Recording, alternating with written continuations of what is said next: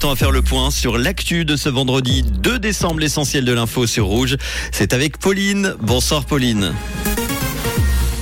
Bonsoir à tous. La Suisse pour une place en huitième de finale de la Coupe du Monde au Qatar. De nombreux TGV annulés ce week-end avec la grève de la SNCF et un ciel couvert demain matin. Mondial 2022, la Suisse pour une place en huitième de finale de la Coupe du Monde au Qatar. Le pays affronte la Serbie ce soir à 20h dans un match décisif pour la qualification en huitième de finale. L'équipe de Murat Yakin a son destin entre les mains. Une victoire et la Nati sera qualifiée pour la suite de la compétition. Un match nul suffit si de son côté le Cameroun ne bat pas le Brésil. Et malheureusement, Yann Sommer et Nico Elveli sont forfaits contre la Serbie ce soir.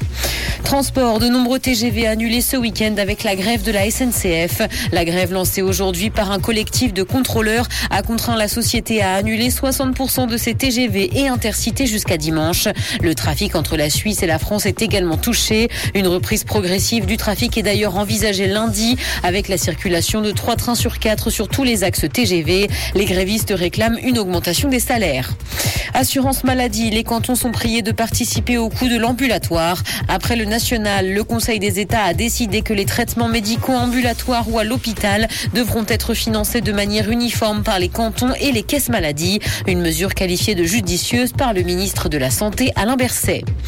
Dans l'actualité internationale, manifestation en Chine, la répression se durcit. Censure, arrestation et intimidation sont mises en place pour réprimer les manifestations. Les personnes qui choisissent de descendre dans les rues du pays pour protester contre la politique zéro Covid s'exposent donc à de graves conséquences. L'ampleur du mouvement de protestation est inédite dans le pays. Le compte Twitter de Kanye West a été suspendu par Elon Musk et ce après des déclarations du rappeur sur les nazis. Le nouveau patron de l'Oiseau Bleu justifie cette décision par une violation des règles relatives à l'incitation à la violence. L'artiste a publié une photo d'une croix gammée entrelacée avec une étoile de David et a fait l'éloge d'Hitler. Kanye West avait déjà été mis à l'écart de l'Oiseau Bleu en octobre. Musique, Elton John a programmé l'ultime concert au Royaume-Uni de sa tournée d'adieu. Le chanteur sera à l'affiche du festival Glastonbury en juin 2023. C'est ce qu'a annoncé l'organisation du célèbre rendez-vous musical britannique. Il sera la tête d'affiche de l'événement le 25 juin. C'est d'ailleurs la première fois qu'Elton John participera au festival. Le ciel sera couvert ce soir et des nuages sont attendus demain matin. Côté température, le mercure affichera 1 degré à Lausanne et Montreux, ainsi que 3 à Genève et Gland. Bonne soirée à tous sur Rouge. C'était la météo, c'est Rouge.